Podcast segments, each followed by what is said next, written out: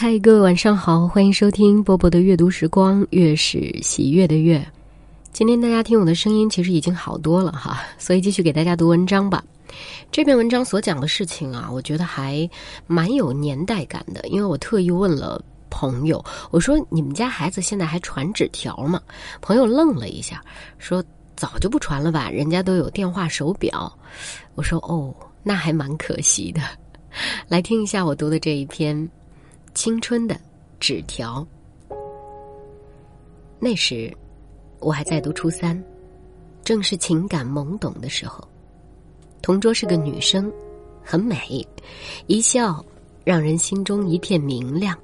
有一天上午第四节课，是班主任王老师的课，他教我们语文，戴着一副眼镜，古诗词基本功很好，能将随便一首诗词分析的鸟语花香。春光烂漫，让我们沉浸其中难以自拔。可是他有一个缺点，他把班上的女生、男生看得特紧，不许我们走得太近，不许有恋爱迹象。用他的话说：“豆子大的娃娃，好好读书。”那天上课时，他正在滔滔不绝的讲课，眼睛突然一斜，马上停下了。然后快步走到我面前，伸出手说：“拿出来。”我红了脸，悄悄把手中那张没来得及打开的纸条揉成团，丢在地上，左顾右盼，假装不知道他说的是什么意思。他俯下身子，拾起那个纸团，严肃的对大家说：“这是吴小萌给周志的纸条。吴小萌是我的同桌。”周志，就是我。他转身问同学们：“这样的纸条被发现该怎么办？”大家听了，异口同声的回答：“读。”他打开来看，眉毛一挑，瞪大了眼睛。同学们都起哄：“读读！”他咳嗽一声，字正腔圆的读起来：“嗯。”周志同学，你好，你的英语那么棒，能教我一下吗？我特别想考上重点高中。他读完，大家都不说话了，望着我们俩。啊，不是我们想象的那么回事儿。他叹了口气，看来是我想错了，把同学们的关系想得太复杂了。现在，我得向他们道歉。说完，他真的向我们道歉了。接着，他号召全班同学向吴小萌和周志学习，同桌之间组成学习小组，互相帮助，共同进步。而且，他当场预言，吴小萌同学和周志同学有如此认真的学习态度，一定能考上重点高中。全班同学听了，都鼓起掌来。他笑着把纸条随手装入衣兜，也跟着鼓起掌。以后，我们班的同学整日挤在一起，叽叽喳喳的讨论着学习，如一群鸟儿。我胡小萌竟然成了大家效仿的对象。我们当然不甘落后，不只是因为我们成了大家的榜样，更因为王老师在课堂上为我们打了保票。说我们一定能考上重点高中。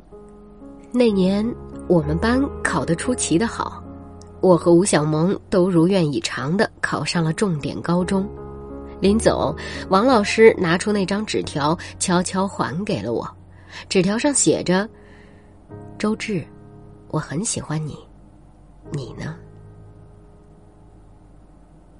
好了，故事读完了。嗯。很美好，对不对？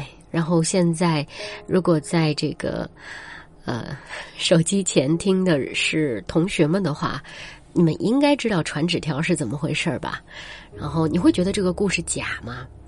我不会，因为我也发生过类似的事情，对，就在我身上，所以嗯，我觉得非常美好。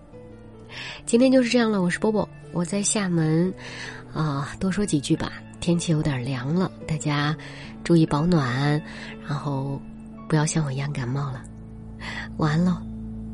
到一定年纪，总算明白美好的事物，好像大部分都在青春时候发生。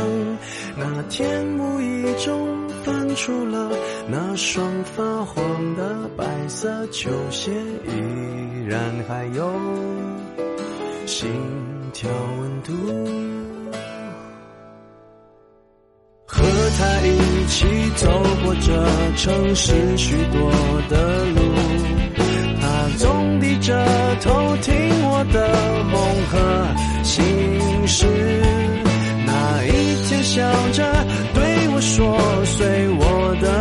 球鞋的脚步，好像可以走到幸福。”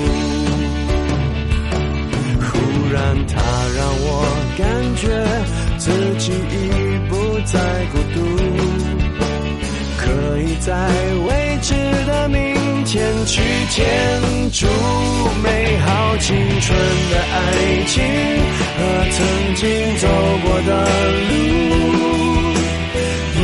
城市，换成另一种面目。如今大了，那样感动难重复。幸福和那双球鞋放记忆最深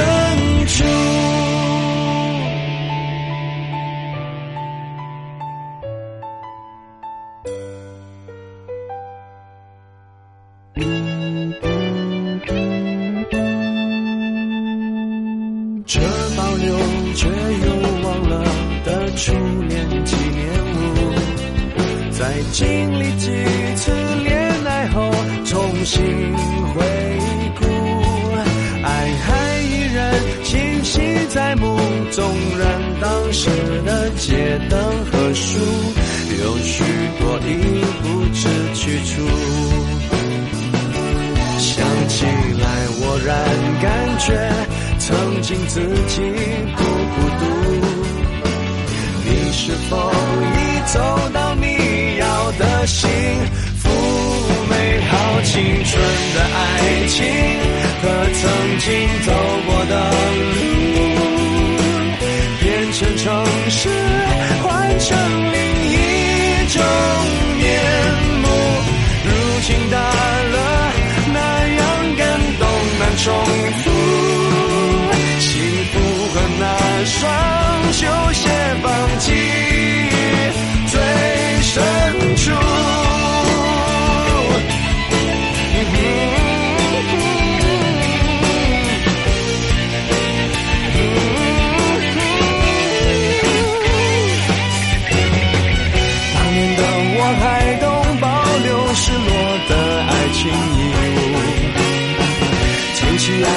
现在想起，却面目模糊，只剩唏嘘感触。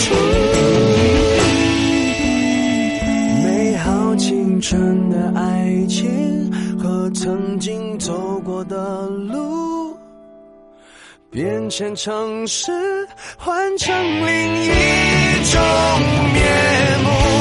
如今大了，那种感动。难重复，那双。